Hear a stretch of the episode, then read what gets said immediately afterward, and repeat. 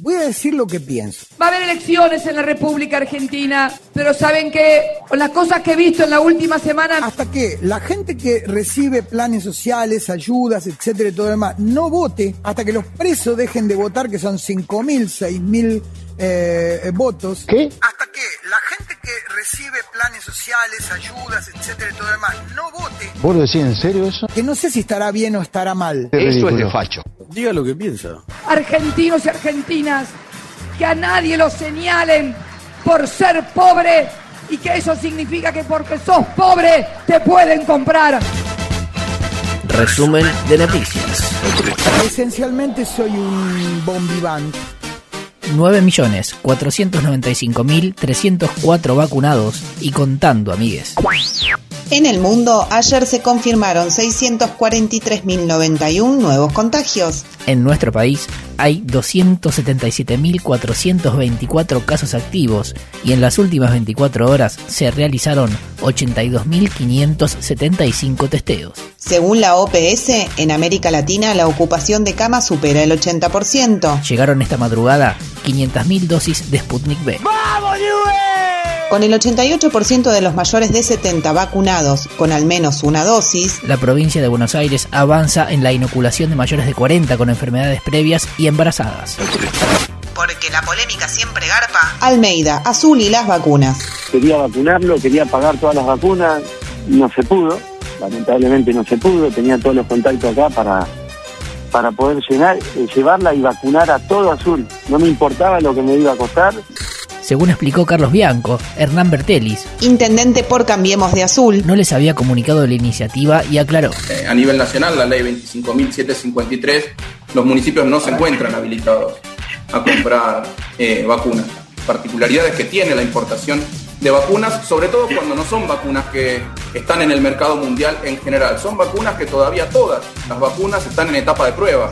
en conclusión, Toda esta discusión es absolutamente abstracta, más allá de, de la situación particular de Matías Almeida, que Mientras tanto, la legislatura bonaerense trató hoy un proyecto para habilitar al gobernador de la provincia a comprar vacunas.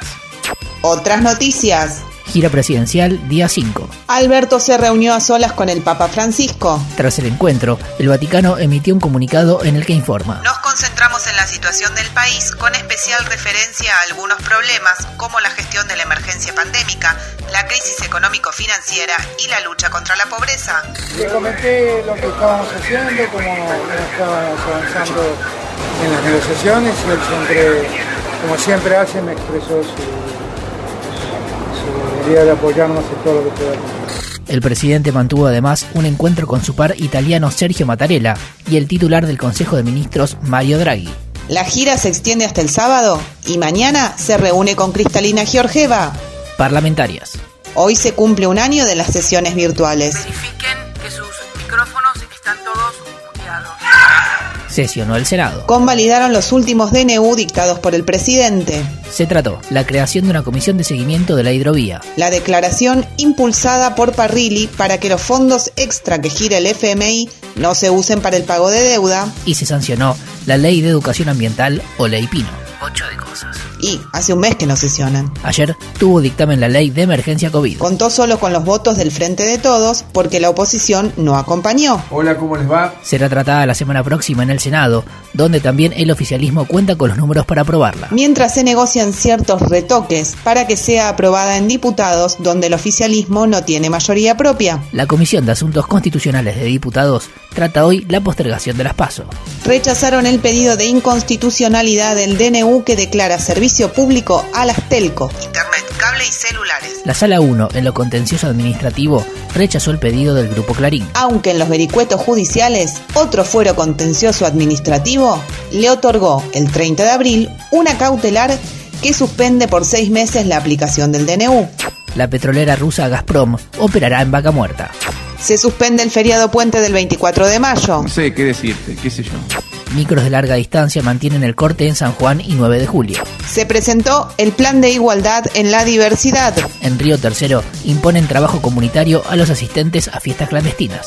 Toti Flores fue internado por COVID. Ayer hubo paro nacional y marcha en Colombia.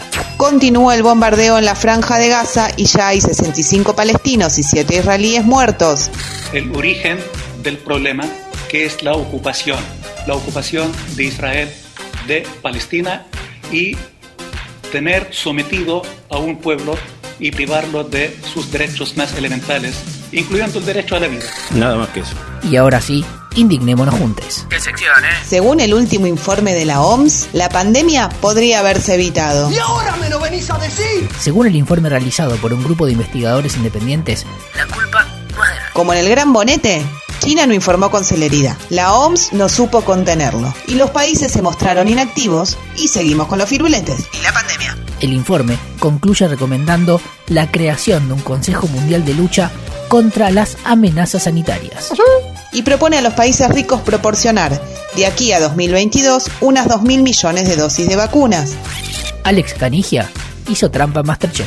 Y hay toda una polémica porque el hijo de Marley, que tiene tres años, sigue durmiendo en una cuna. Hasta acá la información del día. Podría ser peor, O mejor, pero siempre es lo que es. Y la pregunta que se hace, el tn.com.ar, es si se podrían haber juntado varios vuelos para este, traer más vacunas en un solo vuelo, de paso a este, abaratar los costos. Lo que hay que explicarle a tn.com.ar es que las vacunas se producen, cuando están disponibles se informa y si no se retiran, se las retira otro.